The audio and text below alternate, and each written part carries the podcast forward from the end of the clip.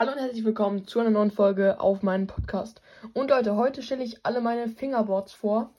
Ja, ich habe hier 1, 2, 3, 4, 5 Fingerboards. Ähm, und dann noch eine kleine Überraschung. Wir fangen mit dem Board an. Das ist auch schon kaputt. Auch ziemlich billig. Ich habe das in einem Pack bekommen. Also echt sehr billig. Und da ist das Rad abgefallen, weil ich zu viel getrickst habe ja, aber an sich ist das Board cool. Trotzdem kann ich es nicht mehr benutzen, weil es einfach. Ja, nee, das ist Quatsch. Auf jeden Fall, hier, das nächste Board ist komplett kaputt und ich habe das auch schon bemalt in der Schule. Sieht aber eigentlich ganz cool aus. Das kann man sich auch so ins Zimmer stellen.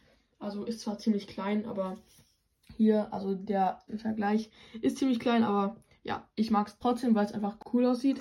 Genau, das nächste Board. Hier.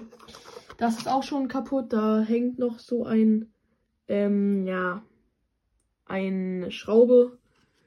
Die habe ich aber auch schon verbogen, äh, weil ich trotzdem noch damit Tricks gemacht habe. Aber das geht jetzt gar nicht mehr. Aber ich habe das auch bemalt, aber es sieht, finde ich, ganz cool aus. Kommen wir jetzt zu meinem richtigen Board. Hier, das ist auch von Attack Deck. Und das habe ich von einem Freund aus der Schule geschenkt bekommen, weil er meins kaputt gemacht hat. Hier, das war meins. Da, da hat er ähm, ein Olli gemacht. Das geht gar nicht mehr. Ja, und dann ist das Rad eben abgefallen. Aber äh, dazu muss man auch sagen, hier das Grip Tape ist schon komplett ab. Und ja, es ist schon zehn Jahre alt. Das ist auf jeden Fall auch nicht mehr zu gebrauchen. Trotzdem sieht es cool aus, wenn man es so hinstellt. So, ist eigentlich cool. Ja, aber das hier ist wirklich mein Lieblingsboard, weil das auch noch ganz ist. Damit kann ich auch noch Tricks. Jo. Es ist auch von Tech Deck. Und die machen aber die besten Boards, finde ich. Das muss ich immer wieder nachziehen. Und ja, die, hier das ja, Alien Workshop, keine Ahnung.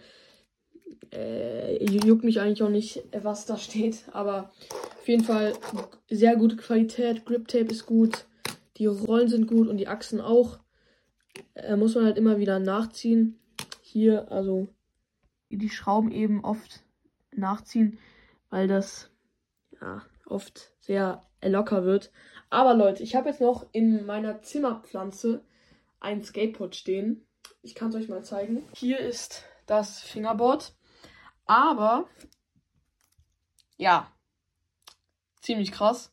Es ist abgebrochen, weil es hat mir eine Schülerin geschenkt.